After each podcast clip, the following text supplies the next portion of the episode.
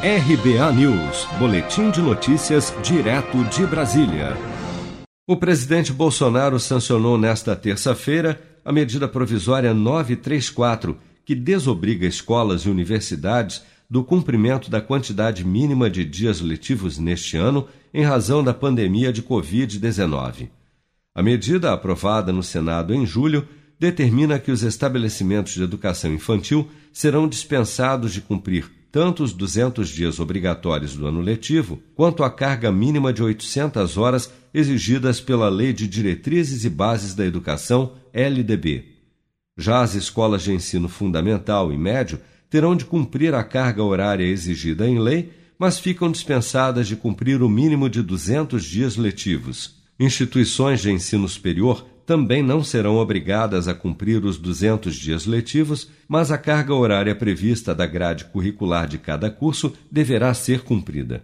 Atividades pedagógicas não presenciais também passam a ser admitidas para completar a carga horária. Para Álvaro Domingues, do Sindicato dos Estabelecimentos Particulares de Ensino do Distrito Federal, o principal desafio das escolas é aprimorar os métodos de ensino à distância.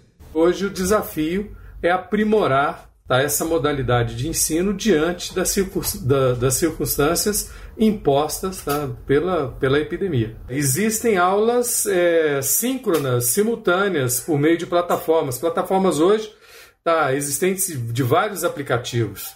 É, tem as mais comuns, como a Google Meets ou como o Zoom da Microsoft, e outras plataformas e permite uma interatividade entre o professor e os alunos. Não obstante, o professor pode gravar um vídeo também com a solução de uma determinada questão e enviar para os alunos. A MP, agora convertida em lei, também autoriza a antecipação da conclusão dos cursos de medicina, enfermagem, farmácia, fisioterapia e odontologia, assim como dos cursos de educação profissional técnica de nível médio que tenham relação com o combate à pandemia do novo coronavírus.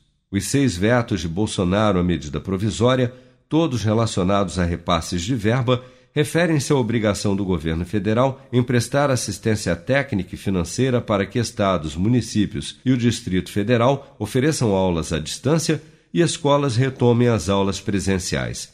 O motivo alegado é que a MP indicava a emenda constitucional 106 como a fonte dos recursos mas o texto não teria dotação orçamentária específica, segundo o governo. Se você quer começar a investir de um jeito fácil e sem riscos, faça uma poupança no Sicredi. As pequenas economias do seu dia a dia vão se transformar na segurança do presente e do futuro. Separe um valor todos os meses e invista em você. Poupe com o Sicredi, pois gente que coopera cresce. Com produção de Bárbara Couto, de Brasília, Flávio Carpes.